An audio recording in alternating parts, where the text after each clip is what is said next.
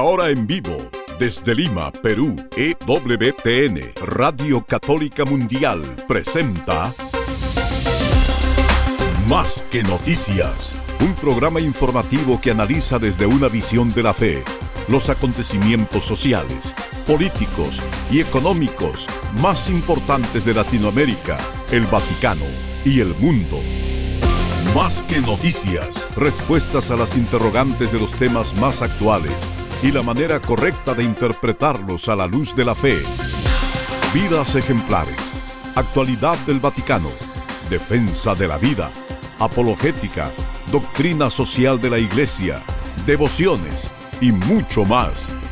Esto es Más que Noticias. Comenzamos el programa. Y con ustedes amigos, comenzando una nueva semana, la semana de la alegría, la semana Gaudete, alégrense. Los ángeles de Dios están en una gran alegría esta semana porque es inminente la representación litúrgica del nacimiento de Jesús. Y representación no como en una obra teatral, sino que se hace verdaderamente presente la plenitud de la gracia y la verdad que llegó a la tierra con la encarnación de Jesucristo y que se manifestó en su nacimiento.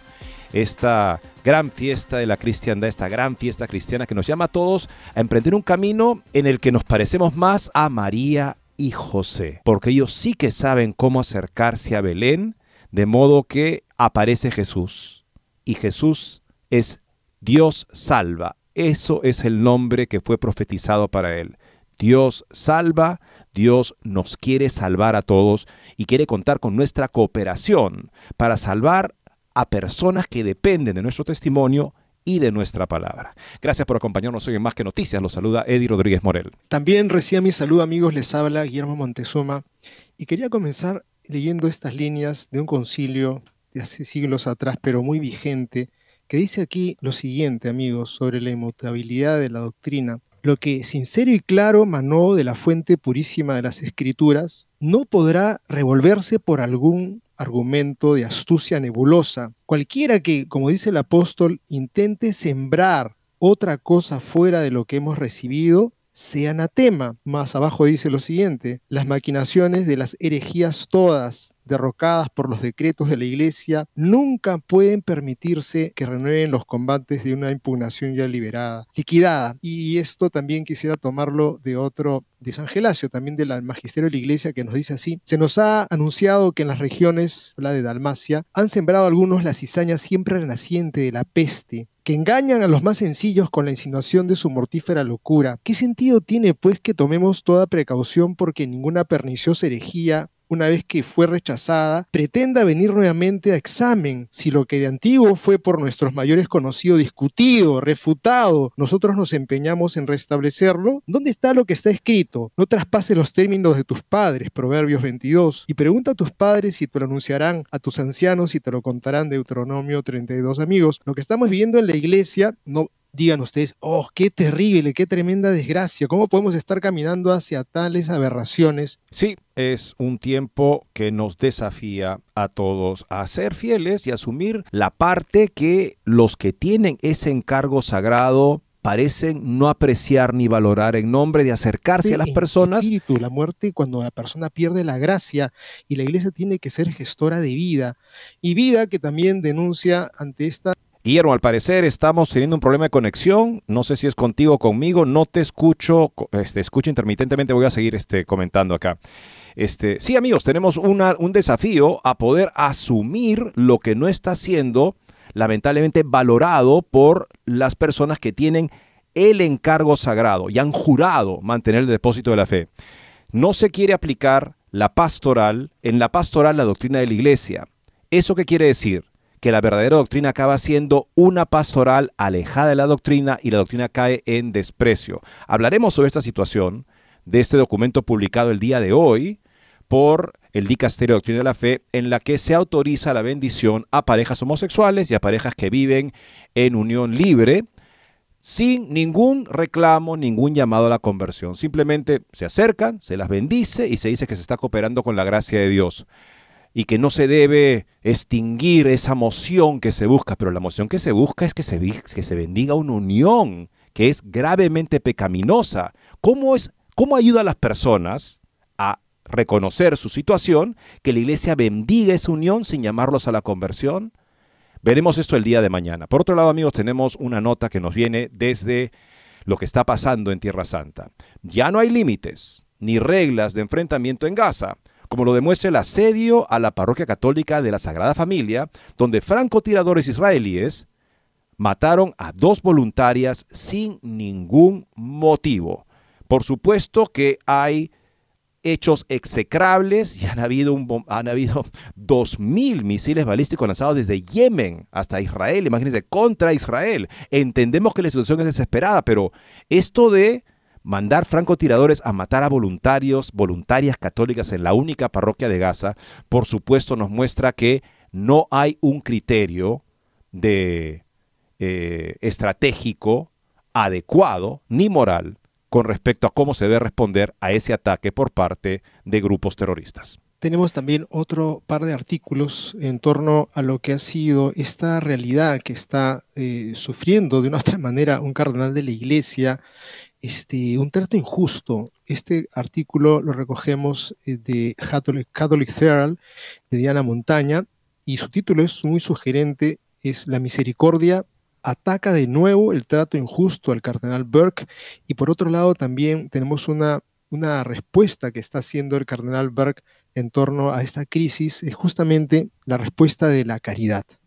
Y antes de eso, George Weigel, una nota que escribe sobre el catolicismo alemán, al borde del abismo o la vanguardia. ¿Por qué hace esa pregunta? Porque lo que parecía que se está criticando y tachando del camino sino al alemán, por otro lado, lo vimos de alguna manera en acción, además con un correo electrónico que recibieron los participantes de la Asamblea Sinodal en Roma, donde estaban los resultados de la, del camino sinodal alemán. O sea, eso no nos hace pensar que hay de hecho un problema desde el punto de vista de Roma con el camino sinodal alemán, sino que hay que tenerlo en cuenta y dirigirlo hacia resultados de alguna manera similares en el camino sinodal de la Iglesia Universal. Y esto, por supuesto, lo veremos con más detalle mañana, parece es lo que se refleja en esta, este documento publicado por el Dicasterio de la Fe con la aprobación de Francisco, de que en adelante en la Iglesia Católica se podrán bendecir parejas homosexuales, parejas que viven al, al margen del matrimonio también este, en unión libre, porque supuestamente eso es una manera de ayudarlos a avanzar en un camino de gracia. Pero ¿cómo te ayuda a avanzar en un camino de gracia si no te llama a la conversión? La gracia y la conversión siempre van de la mano. Y finalmente, amigos, una interesante nota que hemos compartido con ustedes ya varias veces, al menos hemos querido compartirla. La Iglesia de Dios necesita un Papa renacentista. ¿Qué quiere decir el autor Auguste Merriat? Quiere decir que la Iglesia Católica necesita hombres en que la dirigen que tengan capacidad de poder oponerse a los intereses del mundo que siempre están en conflicto con los de la iglesia y no convertirse simplemente en dóciles, eh, ¿cómo decir?, este, cooperadores o figuras invitadas a la foto siempre y cuando no incomoden esas agendas. Importante nota tener presente, por supuesto, para todos los que también tenemos la misión de evangelizar a todos los hombres. Con esto y más regresamos después de una breve pausa. No se muevan de EWTN, Radio Católica Mundial. Enseguida regresamos con Más que Noticias.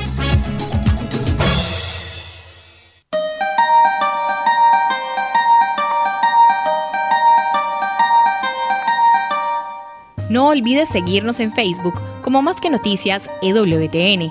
Allí podrás encontrar las noticias que tratamos día a día en el programa. Además, pueden escribirnos con sus comentarios o sugerencias.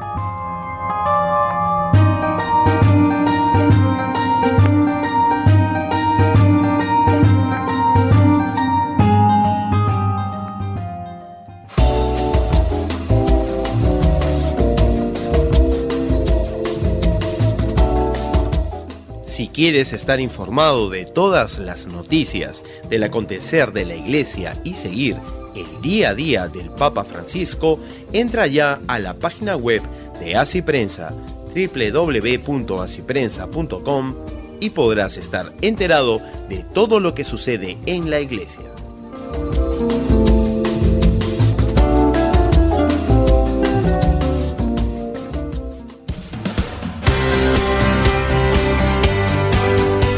Ya regresamos en EWTN, Radio Católica Mundial, con su programa Más que Noticias. Siguen lloviendo miles de misiles sobre Israel. Es la situación con la que tiene que enfrentarse el gobierno de esa nación. Y no solamente llueven desde la franja de Gaza o desde eh, desde otra parte aledaña al territorio israelí, sino también del Líbano y además han llovido también 2.000 misiles balísticos enviados desde Yemen a 2.000 kilómetros de distancia. O sea, estamos hablando de una ofensiva que fácilmente puede escalar y convertirse en una guerra regional patrocinada desde el punto de vista del respaldo a los terroristas por Irán. Sobre esto tiene que tomar medidas la comunidad internacional para impedir que este patrocinio de terroristas lleve a una, escala, a una escalada del, conflicto y por supuesto, por otro lado también, lo que está haciendo Israel en Tierra Santa, ese es el enfoque de este, de este artículo de Nicola Scopeletti, no tiene límites ni reglas, como lo demuestra el asedio a la parroquia católica de la Sagrada Familia, donde francotiradores israelíes han matado a dos voluntarias sin ningún motivo. La batalla también continúa en Cisjordania. Llamamiento del patriarca Pizzabala por la paz. Los tanques que están cerca de nuestra iglesia, dice Sornavila Salé, de la Congregación de las Hermanas del Rosario, disparan continuamente, apuntan sus disparos a todo lo que quede en pie. Los soldados registran el territorio, no tenemos electricidad ni agua, no tenemos nada, simplemente mucho miedo. Ahora todo el complejo la parroquia de la Sagrada Familia está rodeado por soldados israelíes, pero la esperanza de que el Señor y la Virgen no nos abandonen no se ha extinguido. Al fondo de la conversación se escuchan los disparos de los tanques, la monja tartamudea y llora, ya no es capaz de decir lo que está pasando y la conversación termina repentinamente, ya no hay contacto telefónico. El día después del trágico asesinato de dos mujeres, la situación en los alrededores de la parroquia latina de Gaza es cada vez más dramática. Desgraciadamente, la noticia debe dejar constancia de una página triste respecto a los cristianos en la franja. De hecho, el sábado pasado dos mujeres fueron asesinadas por un francotirador israelí, madre e hija. Sus nombres eran Nakida Kali Antón y Samar Kamal Antón, ambas cristianas, vivían dentro de la estructura de la iglesia parroquial latina de Gaza junto a otras 700 personas que encontraron refugio ahí. Su casa fue completamente destruida por las excavadoras del ejército israelí pocos días después de que los soldados con la estrella de David iniciaron la operación terrestre contra los milicianos, los terroristas de Hamas. Nahida y Samar iban al baño cuando un soldado con su rifle de francotirador alcanzó primero a Najida y poco después a Samar. Otras siete personas resultaron heridas y una se encuentra en estado grave. Formaban parte de la muy pequeña comunidad católica dentro de la franja, asesinado sin ninguna motivación, sin ninguna culpa, las mataron a sangre fría. Esa es una campaña de muerte contra la comunidad cristiana más antigua del mundo. Samar era la cocinera de las casas de las hermanas de la Madre Teresa de Calcuta, afirmó Haman Farah, familiar de los dos cristianos palestinos asesinados en un comunicado en X, en Twitter. El cardenal Pizzabala, Pier Batista Pizzabala, patriarca de la Iglesia Madre, informado inmediatamente de lo que está sucediendo en la parroquia, se puso en contacto con el gabinete de guerra del gobierno de Benjamín Netanyahu, pidiendo la suspensión de la acción militar, pero fue en vano. Los militares continuaron sus operaciones. La orden que había recibido no ha sido revocada y los tanques también entraron en acción un disparo en la casa de las hermanas de Madre Teresa. Dentro de la estructura, además de las monjas, viven 54 niños con graves problemas físicos, muchos de los cuales sobreviven con ventiladores. Ahora estos pequeños buscan un nuevo refugio, el único generador de energía también quedó destruido y una monja resultó herida. Nadie nos avisó del operativo militar, dice el patriarcado. Las operaciones militares están justo al lado de las instalaciones de la Iglesia de la Sagrada Familia y hay mucho miedo entre los cristianos que han encontrado refugio en ese lugar. Son momentos de pánico, hay terror, especialmente entre los niños y los ancianos. Pero ¿por qué nos están matando? No somos terroristas. Después de la trágica muerte de Najida y Samar, estamos todos sentados en el suelo. Ninguno de nosotros se levanta. Realmente tenemos mucho miedo, afirma una fuente en Gaza, que no quiere revelar su identidad por miedo a represalias. Parece que los francotiradores israelíes tienen órdenes de disparar a todo lo que se mueva indiscriminadamente. Kamel Ayat, portavoz de la Iglesia Ortodoxa de San Porfirio, estructura afectada por un tanque israelí durante el cual perdieron la vida 18 personas, entre ellas varios niños, está muy preocupado si los israelíes continúan bombardeando iglesias y matando a sus fieles, muchos cristianos, declaró, pretenden abandonar Gaza hacia América, Canadá o el mundo árabe en busca de una existencia más segura. Los tanques, mientras tanto, continúan su avance sembrando muerte y destrucción tanto en el norte, ahora casi completamente arrasado, como en el sur de Gaza, donde los militares han intensificado las acciones bélicas. Y es precisamente en una de estas operaciones donde murieron tres rehenes israelíes, agitaron una tela blanca y gritaron en hebreo que eran prisioneros de Hamas, pero fue en vano, fueron asesinados, asesinados por fuego amigo, mientras creían que ya habían recuperado su libertad. El portavoz del ejército, el contraalmirante Daniel Gagari, explicó la dinámica. Durante los combates, una unidad del ejército asimiló por error a tres israelíes como milicianos, abrió fuego en su dirección y murieron inmediatamente, añadió el portavoz, sospechamos de un error. Sus cuerpos fueron trasladados a Israel para su reconocimiento. El ejército inició inmediatamente una investigación para establecer la dinámica exacta de lo sucedido. La noticia de la muerte de los tres rehenes provocó protestas y descontento en todo Israel. Decenas de personas se manifestaron frente al cuartel general militar de Tel Aviv. Los manifestantes portaban carteles con los nombres y fotografías de muchos otros rehenes exigiendo su liberación inmediata. 72 días después de aquel trágico ataque de Hamas, según las autoridades de Gaza, casi 19.000 palestinos han muerto. Más de 1.200 civiles y soldados israelíes murieron ese trágico 7 de octubre, y al menos 110 soldados judíos cayeron en los combates terrestres que comenzaron el 27 de octubre. Un presupuesto muy elevado. Pero incluso en Cisjordania el clima está a punto de superar el nivel de alerta. Parece que en Jenin los soldados israelíes están actuando ahora sin reglas de enfrentamiento.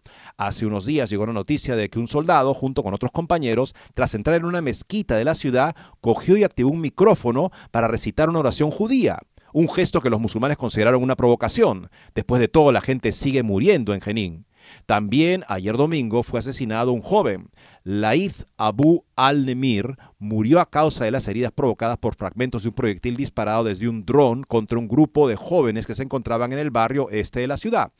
El número de palestinos asesinados en Cisjordania asciende a 294. En Jerusalén, las fuerzas de seguridad impiden a decenas de hombres y mujeres rezar en la mezquita de Al-Aqsa, dando, dando en cambio a los colonos judíos ultraortodoxos la oportunidad de entrar en la explanada para recitar sus oraciones.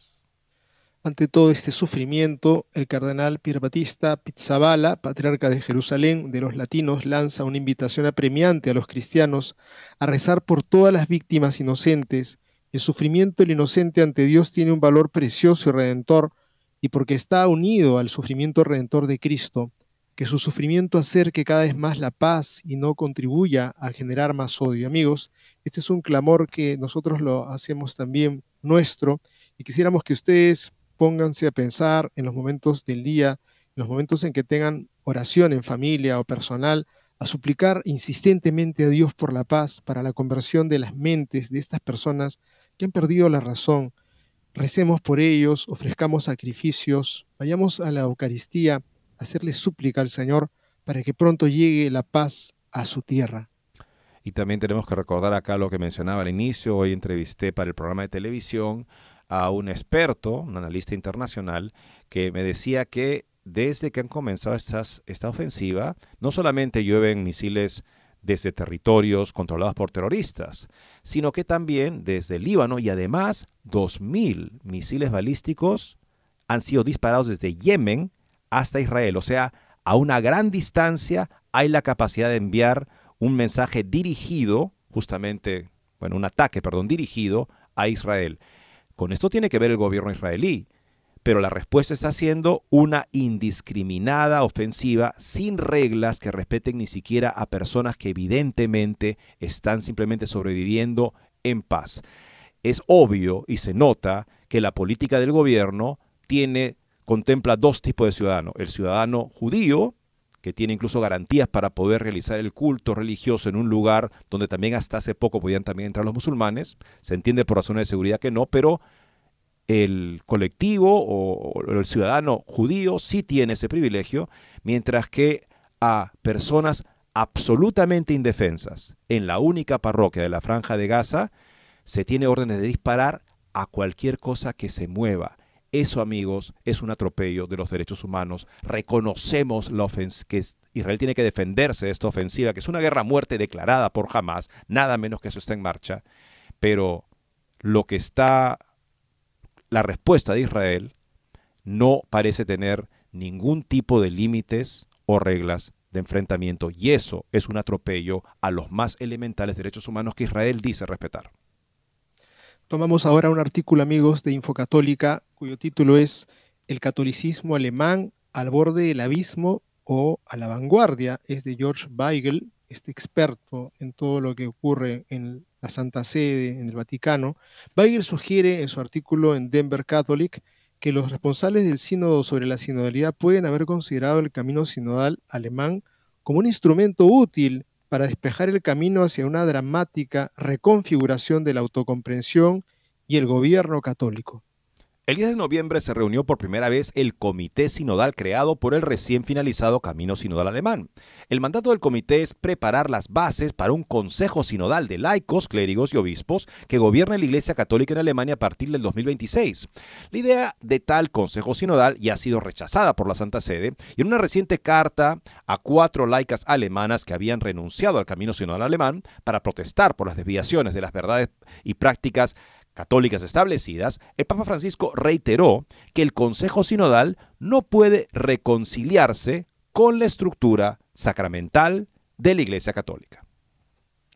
El Papa también dijo esto sobre el estado actual de los asuntos católicos en Alemania, abro comillas, en lugar de buscar la salvación, entre comillas, en comités siempre nuevos y de discutir sobre los mismos temas con cierto ensimismamiento, en mi carta al pueblo de Dios en Alemania, he querido recordar la necesidad de la oración, de la penitencia y de la adoración, e invitar a abrirse y a salir al encuentro de nuestros hermanos y hermanas, especialmente de aquellos que están abandonados en las escalinatas de nuestras iglesias, en las calles, en las cárceles, en los hospitales, en las plazas y en las ciudades. Estoy convencido de que es ahí donde el Señor nos mostrará el camino. Sobre lo cual escribe Weigel, tal vez puedan observarse algunas cosas buscar la salvación en comisiones siempre nuevas y discutir los mismos temas con cierto ensimismamiento, no describe, dice Weigel, precisamente lo que hizo la Asamblea Sinodal en el Vaticano este año durante cuatro agonizantes y largas semanas hace dos meses y lo que las fases, entre comillas, preparatorias locales, nacionales y continentales del sínodo sobre la sinodalidad estuvieron haciendo con gran coste de tiempo y dinero durante los últimos dos años, ¿Por qué salvación, la palabra salvación, está entre comillas en la carta del Papa? Es porque se refiere a salvar a la institución de la Iglesia alemana, que está sufriendo una hemorragia de fieles y por tanto una pérdida de ingresos, ya que un menor número de fieles que se autoidentifican como católicos significa que la institución obtiene una parte menor del impuesto eclesiástico alemán. Teniendo en cuenta el contexto alemán, eso sugiere por qué salvación se puso entre comillas. Pero también cabe señalar que el tema de la salvación, en su pleno sentido bíblico y teológico, y la noción corolaria, o sea que sigue lógicamente, del Señor Jesús como único y exclusivo Salvador de la humanidad, no se exploró en gran profundidad durante el Sínodo 2023, ni durante el camino sinodal alemán. Lo que nos lleva a un tercer punto, el Papa sugiere que el catolicismo institucional alemán se salvará abriéndose a los pobres, desplazados y marginados de la sociedad. Sin embargo, la Iglesia alemana ya lo hace, manteniendo con la ayuda de los impuestos eclesiásticos una considerable red de agencias y programas de servicios sociales. Si el encuentro con los marginados fuera la respuesta al hastío religioso y la anemia evangélica del catolicismo alemán contemporáneo, la iglesia alemana se habría convertido en un poderoso motor de la nueva evangelización hace décadas. Pero no fue así, y no lo es. La razón tiene poco nada que ver con el fracaso en el encuentro con los marginados y todo que ver con esa pérdida de fe en Jesús como Señor y en la iglesia como su cuerpo sacramental en el mundo, que convierte a las iglesias locales en organizaciones no gubernamentales que hacen buenas obras. Encontrar al Señor Jesús en la palabra y en los sacramentos es, tomando prestada la carta del Papa, lo que nos mostrará el camino. Fue interesante que en el Sínodo 2023 los temas candentes, tan queridos por el camino sinodal alemán, no fueran en su mayoría presionados por alemanes, sino por otros. El presidente de la Conferencia Episcopal Alemana, el obispo George Betzing, resumió en todo, dice que tuvo este, una sonrisa constante en el rostro. Tal vez este perfil deliberadamente bajo reflejaba el reconocimiento por parte de los dirigentes de los obispos alemanes de que no sería aconsejable exacerbar los ánimos en Roma, dada su tensa situación interna, pero es posible hacer otra lectura de esas hojas de té. Como se ha sugerido anteriormente en este espacio, algunos de los responsables del sínodo sobre la sinodalidad pueden haber considerado el camino sinodal alemán como un instrumento útil para despejar el camino hacia una dramática reconfiguración de la autocomprensión y el gobierno católico, moviendo las porterías tan a la izquierda que la antigua línea de 50 yardas del centro vital católico sería ahora la antigua zona de anotación izquierda. Es posible que los de esa mentalidad no quisieran que los alemanes se pusieran tan por delante como para regalar todo el juego antes de que el sínodo del próximo año 2024 se reúna el próximo octubre. Así que aconsejó al caballo de presa alemán que trotara, no que galopara, lo que podría sugerir que el catolicismo alemán no es considerado en ciertos círculos romanos tanto al borde del abismo, sino más bien a la vanguardia. Y creo que eso es lo que se deja sentir en estos últimos días o quizá horas, que se quiere que este asunto avance, avance y tome prácticamente la delantera y la posesión de todo el juego. Comentaba yo, este, el padre Wayne Andy, uno de los más destacados teólogos católicos, teólogos, en fin, en este momento en lengua inglesa, de que estábamos ante una situación eh, sin precedentes en la iglesia. El obispo de Roma, el papa, cabeza de la iglesia católica, iba también a hacer posible la existencia de una iglesia sismática, la iglesia alemana, en un camino en contra de lo que el Papa debe defender, que es la doctrina, la moral, el gobierno, la naturaleza sacramental de la iglesia, y que esa iglesia forajida, vandálica, iba a poder existir, esa iglesia alemana en su mayoría los obispos, porque el Papa les permitía existir. Y uno se pregunta, con todas las llamadas de atención muy educadas, y sin ninguna remoción de ningún obispo, como si lo que hacen los obispos en Alemania fuera aceptable, mientras que lo que hacía Monseñor Strickland, por ejemplo, en Tyler, es algo que de ninguna manera se puede tolerar, o también lo que hace el cardenal Burke al explicarnos la doctrina católica sobre la verdad, las verdades de fe y las verdades de la moral. Eso es tan objetable que debe perder sus privilegios. Veremos un interesante artículo con comentarios del padre Gerald Murray sobre cómo la pensión que uno recibe no es un privilegio, jamás se puede ser un privilegio. O sea, yo trabajo tantos años, llego a los 75 años y recibo una pensión. ¿Es un privilegio la pensión? O también el lugar donde puedo vivir para poder cumplir con las labores que me pide la institución para la que trabajo, de manera que pueda yo costear esa vivienda en el lugar particular, de manera que reciba una ayuda, eso tampoco puede ser considerado un privilegio. Pero al parecer, Strickland, Burke, que no hacen sino llamar a la verdad católica, son inaceptables, mientras que la deriva de la mayoría de los obispos alemanes no lo es. Y esto además, viéndolo también del punto de vista, con lo que confirma este, este artículo, esta tesis lamentable, inquietante, es que como, nos explicábamos, señor Gadecki, arzobispo, presidente de la conferencia de obispos en Polonia, el día que comenzó la asamblea sinodal, recibieron los participantes los resultados del camino sinodal alemán. A estas alturas, amigos, es muy difícil no ver que en efecto Alemania sigue en su camino sinodal, no obstante las advertencias y las cartas enviadas a terceros por parte de la Santa Sede, porque se quiere que siga y en efecto lo que Alemania ha determinado con sus resultados del camino sinodal alemán, se quiere que sea parte de lo que pasa en el camino sinodal universal. Es lo que la evidencia que hemos compartido con ustedes lamentablemente demuestra. Vamos a la segunda pausa del programa, amigos, regresando. Una interesante nota con comentarios de padre Gerald Murray sobre lo que se ha hecho con el cardenal Raymond Burke, algo sin precedentes en la iglesia en los últimos siglos, donde en efecto el colegio cardenalicio, incluso cuando había algunos miembros que fueran contrarios, digamos, al episcopado, al, pontificado de Juan Pablo II, Benedicto XVI, jamás se procedía de una manera, digamos, mm, dura con ellos. ¿Por qué en el caso de sí? ¿Cuál es la gravísima falta? ¿Y por qué se califica como privilegio la pensión a la que uno tiene derecho por sus largos años de servicio a la Iglesia Universal? Con eso regresamos después de una muy breve pausa. No se muevan de EWTN, Radio Católica Mundial. Enseguida regresamos con Más que Noticias.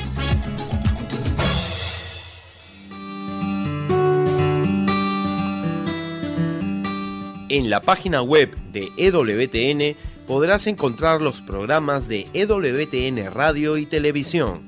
Solo tienes que descargar los podcasts y así encontrarás tus programas preferidos. Recuerda en www.ewtn.com.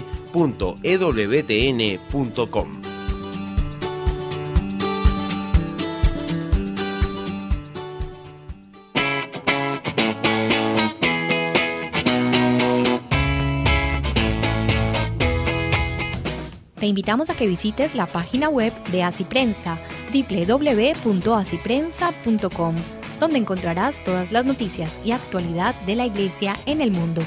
No lo olvides, www.asiprensa.com.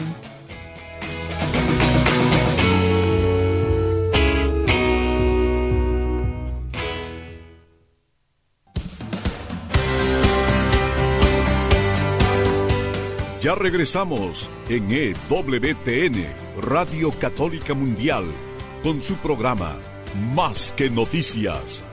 Para comunicarse en vivo con Más que Noticias, nos pueden llamar desde Estados Unidos al teléfono gratuito 1-866-398-6377 y desde cualquier parte del mundo al 205-271-2976.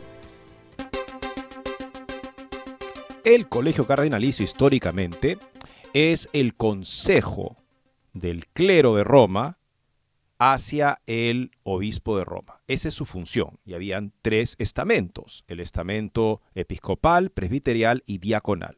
Si bien con la historia, y Juan, Juan 23 fue alguien que también lo recordó y lo promulgó, todos los miembros del Colegio Cardenalicio debían ser obispos, justamente porque en efecto significaba la pertenencia al Colegio Cardenalicio una relación tan próxima con el ministerio del obispo de Roma que requería esa plenitud del sacerdocio, así se planteaba. Em, la palabra equivalente en el cristianismo de Oriente es sínodo, pero expresan históricamente la misma realidad. Entonces entendamos eso como un contexto para entender que en efecto la venida menos del Colegio Cardenalicio como consejo del Papa, que ha sucedido durante el pontificado de Francisco, hace eh, que Francisco busque otras iniciativas que, que, funcionen como consejos, pero para eso ha tomado una figura creada por Pablo VI, el sínodo de los obispos de la Iglesia Universal, que era una manera de que no solamente los cardenales aconsejaran al Papa, sino también una representación de los obispos de todo el mundo lo aconsejara, eh, la ha tomado justamente como la instancia protagónica de ese tipo de consejo, si bien también lo ha desnaturalizado, hay que decirlo, como explican los expertos, porque ha permitido que entren laicos con derecho a voto en un sínodo de obispos, que aún es llamado así, cosas que no dejan cuestionados ciertamente. Pero aquí entra la figura del cardenal Burke y expresa la nota de Dan Montaña justamente dándonos un tipo de contexto sobre lo que es el colegio cardenalicio y lo que significa ser un cardenal y las responsabilidades que implica esto para con la Santa Sede, que hacen por supuesto un derecho en justicia, la remuneración y posteriormente la pensión y por supuesto una vivienda digna que le permita cumplir con las tareas que le asigna la Santa Sede. Los cardenales son originariamente y todavía ceremonialmente el clero de la Iglesia de Roma.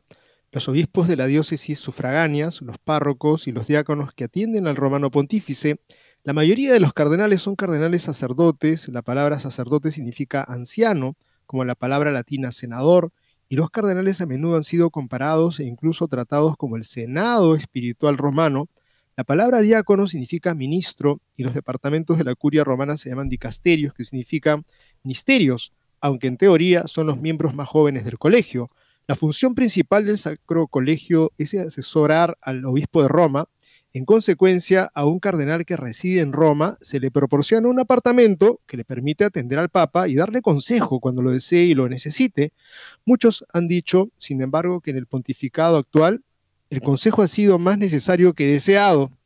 Desde una fatídica reunión en el 2015 en la que se dice se expresó libremente una oposición significativa al plan de extender la comunión a los divorciados vueltos a casar, el Papa Francisco se ha negado a permitir las convencionales sesiones plenarias abiertas en las que los cardenales pueden aconsejarle libremente en privado.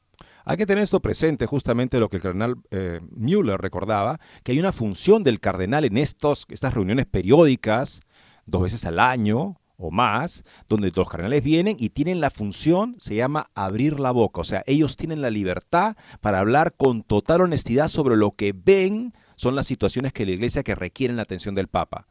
Eso no se ha querido en este pontificado y lo que hemos visto crecientemente es un grupo de personas con una mentalidad bastante homogénea que alientan y apoyan al Papa en un tipo de este, práctica que se expresa de una manera bastante reveladora en lo que se llama la nueva sinodalidad. O sea, un nuevo tipo de consejo, pero de personas que básicamente tienen un parecer semejante y las personas que tienen la autoridad sobre este proceso son personas que en efecto comparten completamente la misma visión. O sea, no hay una instancia de comentario crítico que era es considerado tan importante para el Papa, para que el Papa justamente no se rodee de aduladores y pueda él ver con más objetividad lo que necesita la Iglesia.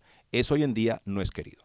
La controversia surgió recientemente después de que surgieran informes de que el Papa Francisco había decidido privar al cardenal estadounidense Raymond Burke, de 75 años, de su apartamento subsidiado por la Santa Sede y de su estipendio, que equivale a un tipo de pensión, porque lo considera porque considera que trabaja contra la iglesia.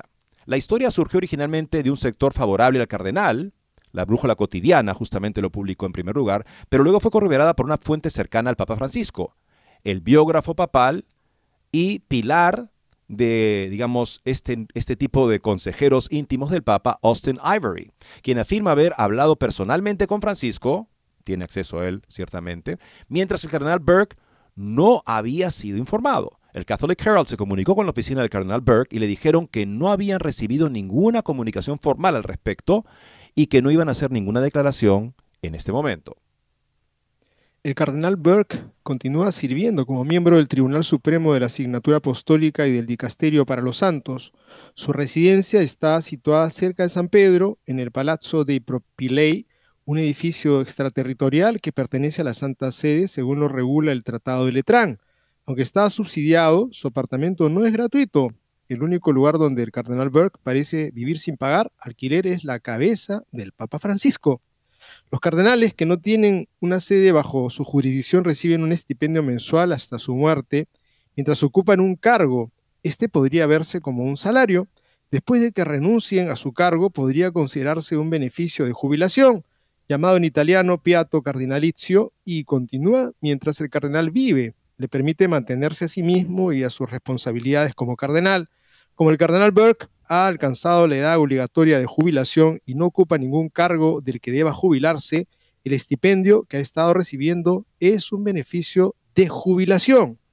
Aún no está claro si el Papa Francisco también está privando al cardenal Burke de sus beneficios de salud del Vaticano, conocidos como Fondo de Asistencia Sanitaria. El Catholic Herald ha preguntado al portavoz del Vaticano, Matteo Bruni, sobre ese asunto, pero aún no ha recibido respuesta. Según el relato de Ivory, este confidente íntimo del Papa, Francisco le dijo que había decidido quitarle los privilegios cardenalicios a Burke, su apartamento y su salario, porque había estado usando esos privilegios contra la iglesia. El sacerdote y canonista de Nueva York, el padre Gerald Murray, respondió, una pensión no es un privilegio. Lo que se debe en justicia es una compensación diferida, o sea, es algo que te ha ganado a través de tus años de trabajo. No es un privilegio recibir una pensión. Se proporcionan viviendas subsidiadas por el Vaticano a los cardenales y otros funcionarios de la curia como una forma de compensación por su trabajo para la Santa Sede. No es un privilegio, como algo que se da como puro regalo. Este arreglo es conveniente tanto para la Santa Sede como para los funcionarios de la curia. Permite a la Santa Sede ahorrar el dinero al no tener que pagar salarios a precios de mercado a los funcionarios de la curia que tendrían que pagar precios de mercado por los apartamentos. La afirmación de que el cardenal Burke ha estado utilizando su compensación para actuar contra la iglesia, entre comillas, solo puede hacerse de manera justa en la esfera pública si se identifican los incidentes de tales acciones anti-iglesia, dijo el padre Murray. No tengo conocimiento de ninguna acción que el cardenal Burke haya tomado para dañar la iglesia. Suponiendo que el Papa Francisco no se equivoque al juzgar que el cardenal Burke ha cometido tales acciones, déjela saber para que el cardenal Burke pueda ofrecer una defensa contra acusaciones tan graves. Si el Papa Francisco lo declara culpable de tal mala conducta, no me queda claro cómo las sanciones financieras son medidas apropiadas para remediar tales faltas. Las sanciones canónicas impuestas como resultado de un proceso canónico satisfarían las demandas de justicia y equidad. Muchos creen que la decisión del Papa Francisco de castigar al cardenal Berg tendrá un efecto paralizador en el colegio cardenalicio, disuadiéndolos de dar consejos y consejos honestos al Papa, pero tal vez esa sea la idea. Bueno amigos, estamos ante esto que plantea muy bien este... Debería haber un juicio canónico para sustentar que el cardenal Berg está dañando a la iglesia. Y si verdaderamente esa es la acusación, aunque no se quiere formalizar en un proceso canónico, yo me pregunto, las declaraciones del cardenal Hollerich sobre el hecho de que la doctrina católica sobre la homosexualidad está equivocada y que tiene que cambiar, tiene que repensarse porque se funda sobre presupuestos biológicos y sociológicos superados, ¿eso no daña a la iglesia?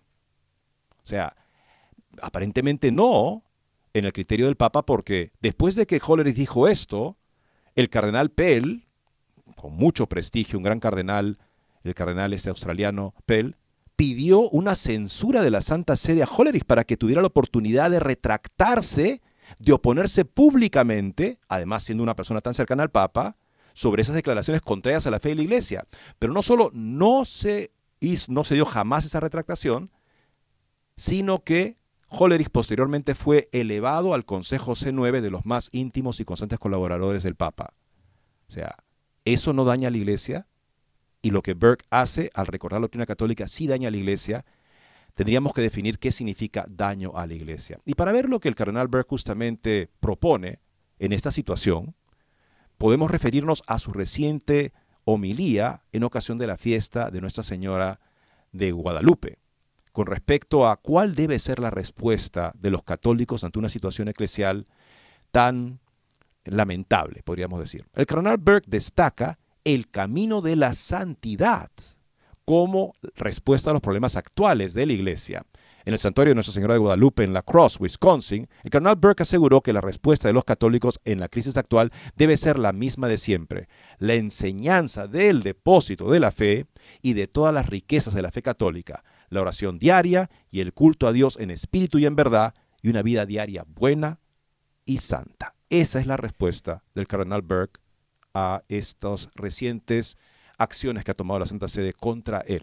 El cardenal Raymond Burke ha advertido contra los obispos que desean que la Iglesia cambie su doctrina, su culto sagrado y su disciplina para acomodarse a la cultura, afirmando en cambio que la respuesta a la crisis actual de la Iglesia es que los católicos se tomen en serio la vida de santidad. Los comentarios del cardenal se produjeron en un sermón de la festividad de Nuestra Señora de Guadalupe, pronunciado en el santuario, como ha mencionado Eddie, en la cruz, pues Burke relató los tiempos difíciles que afrontó la iglesia en México cuando evangelizó por primera vez a los paganos nativos, que incluían las prácticas aztecas del sacrificios humanos. Y dice así la nota, abro comillas aquí, en el momento de las apariciones de Nuestra Señora de Guadalupe, la iglesia misionera en lo que hoy es México estaba sufriendo desafíos aparentemente imposibles. El violento conflicto entre los nativos americanos y los exploradores y colonos españoles y la diabólica práctica de sacrificios humanos masivos por parte de los paganos, el Señor envió a la Virgen para mostrar el camino del orden y de la paz en la vida personal y en la sociedad. Cristo, a través de sus apariciones y de su presencia permanente en la tilma milagrosa de San Juan Diego, Nuestra Señora de Guadalupe mostró el obispo, al obispo y a toda la iglesia que el camino para vencer al mal y difundir el bien es enseñar la verdad, rezar en todo momento y ofrecer todo nuestro amor a Dios en el culto sagrado y practicar la verdad en el amor. A continuación, el cardenal abordó los tiempos turbulentos que vive actualmente la Iglesia, con el aborto, los ataques al matrimonio, el rechazo de los mandamientos y la rebelión entre los miembros de la Iglesia y su jerarquía. Denunció a quienes, aquellos entre los obispos de la Iglesia que cambiarían lo más esencial de su constitución divina, su doctrina, su culto sagrado y su disciplina.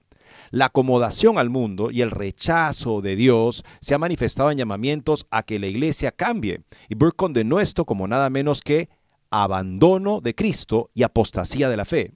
La ilusoria inclusividad reclamada por tales obispos, dijo, encaja mal con la insistencia de Cristo en el Evangelio de que los indignos que han entrado al, banquete de bodas, al no tener la túnica, el vestido adecuado, sean expulsados. Son palabras del Evangelio que seguramente a algunos les parecería mal educado recordar. El cardenal declaró lo siguiente, abro comillas aquí, la iglesia de nuestro tiempo se enfrenta a retos similares, aparentemente imposibles. La propia vida humana, el matrimonio y la familia y la práctica de la fe están sometidos al ataque constante de una cultura que se niega a reconocer a Dios y a someterse en obediencia a sus mandamientos. Muchos se rebelan hoy violentamente contra Dios, que se nos revela a través de la razón y de modo más pleno y perfecto a través de la fe católica. La rebelión ha seducido incluso a miembros del cuerpo místico de Cristo, llevándoles a abandonar a Cristo y su camino, conduciéndoles a la apostasía. ¿Qué debemos hacer nosotros? ¿Qué debe hacer la iglesia?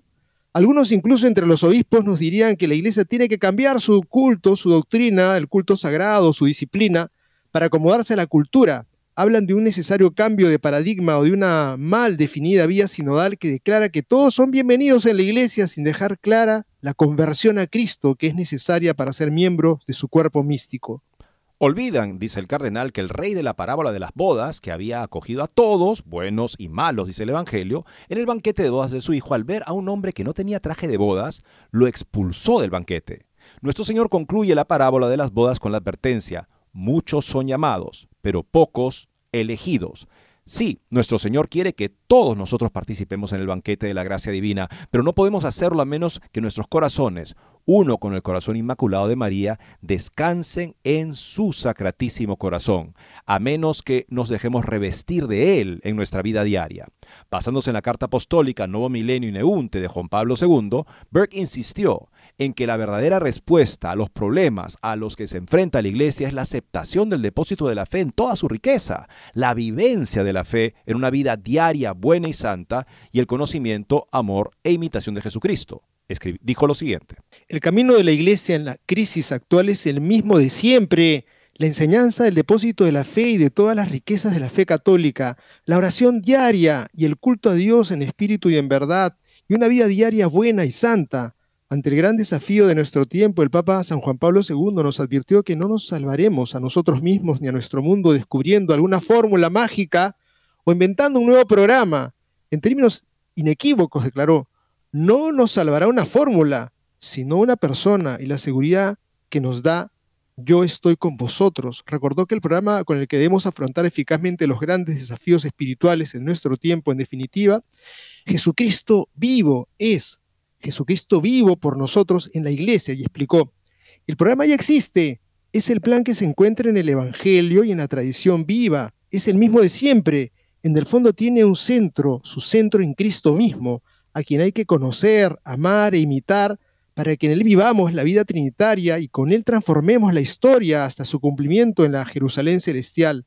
Se trata de un programa que no cambia con los cambios de los tiempos y de las culturas, aunque tenga en cuenta el tiempo y la cultura en aras de un verdadero diálogo y de una comunicación eficaz. Esta es una cita, por supuesto, de las palabras de Juan Pablo II en su documento Nuevo Milenio Neunte, que fue un programa para la acción de la Iglesia en el tercer milenio, en la cual el Papa recuerda que el programa es Jesucristo. No hay manera de superar ese programa divino que tiene toda la sabiduría como dice la letanía del Sagrado Corazón, en quien están todos los, tesoros de la sabiduría y de la ciencia. No hay nada más inteligente que el hombre pueda hacer que entregarse a Jesucristo en sus términos, como dice San Pablo. Nosotros contemplando su rostro, somos transformados de gracia en gracia por el Espíritu, que es el Espíritu de Jesús y nos hace semejantes a Él. No hay otro plan de salvación. ¿Piensan ustedes que el Espíritu de Jesús nos hace semejantes a Él en la medida que yo me identifico con un pecado mortal y quiero que la iglesia bendiga, no solamente me bendiga a mí, que estoy buscando la ayuda de Dios, sino que me bendiga a mí y a mi pareja. Que vayan personas a pedir la bendición de la iglesia, perfectamente bien, pero si ve una pareja que vive en una situación que niega o contradice los diez mandamientos, es algo que no se ve cómo puede ser una ocasión de gracia para ellos. Y que la iglesia los bendiga no hace sino confirmar que lo que están haciendo es bueno y que la iglesia está cambiando para adecuarse y reconocer lo que dice el cardenal Hollery nuevamente, los errores de la iglesia sobre la homosexualidad que han ya subsistido demasiado tiempo y que la iglesia tiene que cambiar. Continúa y concluye esta nota. En resumen, el programa que conduce a la libertad y a la felicidad es para cada uno de nosotros la santidad de vida, de acuerdo con nuestro estado de vida y los dones particulares con los que Dios nos ha dotado. San Juan Pablo II de hecho veía todo el plan pastoral de la iglesia en la santidad de vida en Cristo. Es a la santidad de vida en Cristo a la que nos atrae la Virgen de Guadalupe, dejando lo ordinario de nuestra vida diaria para peregrinar, para peregrinar un lugar santo, ella nos manifiesta lo extraordinario de nuestra vida diaria en Cristo. Esa es nuestra dicha, vivir la conversión continua. Ayer todos recordábamos el cumpleaños 87 del Papa Francisco.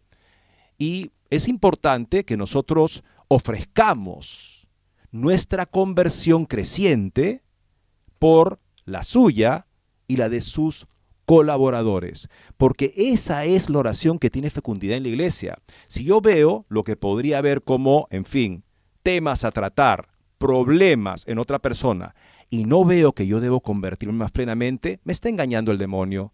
Es caigo en la trampa del que ve la paja y no ve la viga. Entonces, para poder interceder fecundamente por lo que objetivamente vemos como necesidades graves, incluso críticas en la iglesia, debo yo emprender y continuar un camino de creciente conversión porque en esa medida mi intercesión para con Dios será eficaz también para la conversión de todos los demás. Y pensemos que en torno al Papa hay personas que tienen deliberadamente agendas que describe, por supuesto, Monseñor Fernández, como mucho más progresistas que las del Papa, y están usando su cargo para empujar al máximo esa agenda. Y el Papa considera que lo mejor que puede hacer la Iglesia es entrar en un proceso de cuestionamiento radical sobre lo que cree, de manera que parezca que el programa que Jesucristo tiene que ser mejorado por nosotros. Y es mejorado relativizando la doctrina que él mismo nos enseña. Eso, amigos, no existe, no es una mejora, es más bien un apartamiento, un distanciamiento que, como califica Monseñor Berg, es el la verdadera fuente de la crisis de la iglesia en estos días. Y Eddie, un aspecto de la vida del Señor es el amor, la caridad con las personas pobres. Hay que hacerlo, por supuesto, pero no es la única fórmula. Hay que optar por ese camino de santidad ante esta situación tan desagraciada que vive la humanidad, ante esta confusión que hay en la iglesia. Tenemos que ver la forma de detener todos y aquí creo que justamente el reto entra para todas las personas que nos están oyendo. Ustedes pueden ayudar a que vuelva la paz al mundo siendo santos y ustedes tienen la tarea también de sumarse a este proyecto de que este mundo encuentre nuevamente el rumbo que ha perdido. Ese rumbo es Jesucristo. Ojalá que lo tengamos presente, que oremos, que tengamos una vida santa, que busquemos a Cristo en los sacramentos. Qué maravillosos regalos que tenemos ahí para caminar, para peregrinar. Muchas gracias por su sintonía, amigos. Dios mediante. Mañana volveremos a encontrarnos.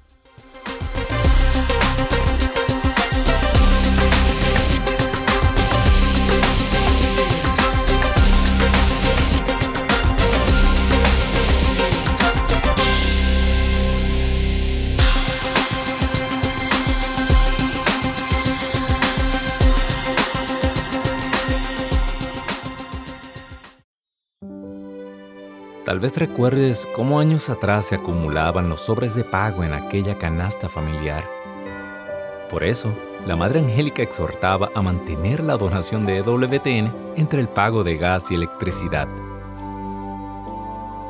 Aunque los tiempos han cambiado y ya no usamos sobres para pagar las cuentas, esta obra sigue en pie gracias a tu generosidad.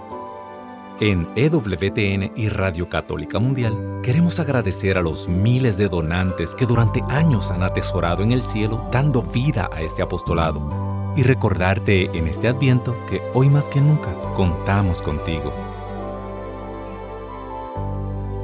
Para donaciones, ewtn.com diagonal donaciones o 1-800-447-3986. EWTN